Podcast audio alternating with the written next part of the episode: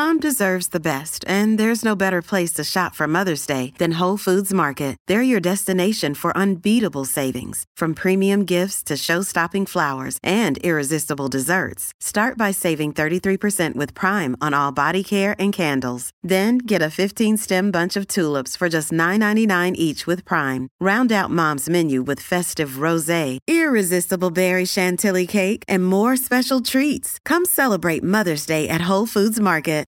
This episode is brought to you by La Quinta by Wyndham.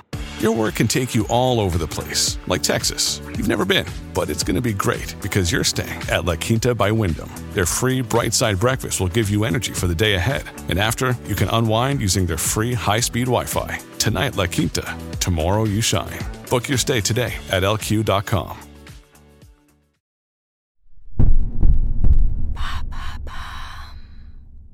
Peut-on consommer un aliment tombé par terre si on respecte la règle des 5 secondes? Merci d'avoir posé la question. Il y a les personnes qui vont systématiquement mettre à la poubelle le petit bout de légume tombé par terre, celles qui le passent sous l'eau ou celles qui se contentent de souffler dessus avant de le manger. Selon la croyance populaire, un aliment quel qu'il soit serait encore propre à la consommation s'il reste moins de 5 secondes par terre. On l'essuie un peu et hop, on le met à la bouche. Toute la question est de savoir si le temps passé au sol influe sur la contamination éventuelle de l'aliment par des germes et autres bactéries.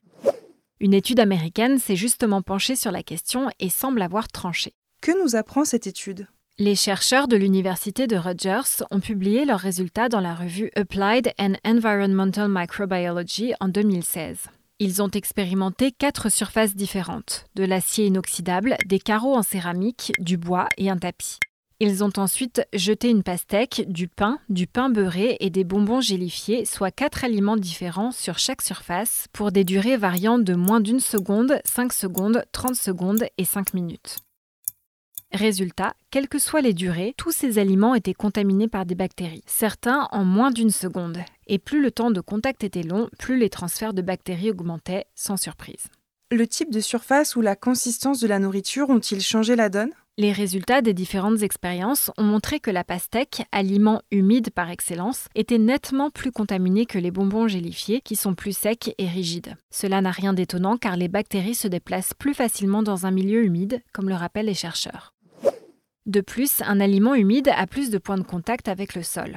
De manière plus surprenante, le tapis est la surface qui a montré le taux de transfert de bactéries le plus bas, à l'inverse de l'acier ou des carreaux en céramique le transfert avec le bois était lui plus variable. Finalement, peut-on tomber malade en mangeant un aliment tombé par terre? Interrogé par BFM TV en 2020, le biologiste Marc-André Sellos, enseignant-chercheur au CNRS et professeur au Muséum d'histoire naturelle de Paris, indique très clairement à moins que vous ne viviez dans une terrible, que vous ne marchiez chez vous avec des chaussures souillées ou dans un environnement contenant des produits toxiques, ou que vous ne soyez dans une situation physiologique fragile, je pense notamment aux femmes enceintes qui ne doivent pas être exposées aux matières fécales des chats, vous pouvez manger un aliment qui a connu un petit séjour par terre.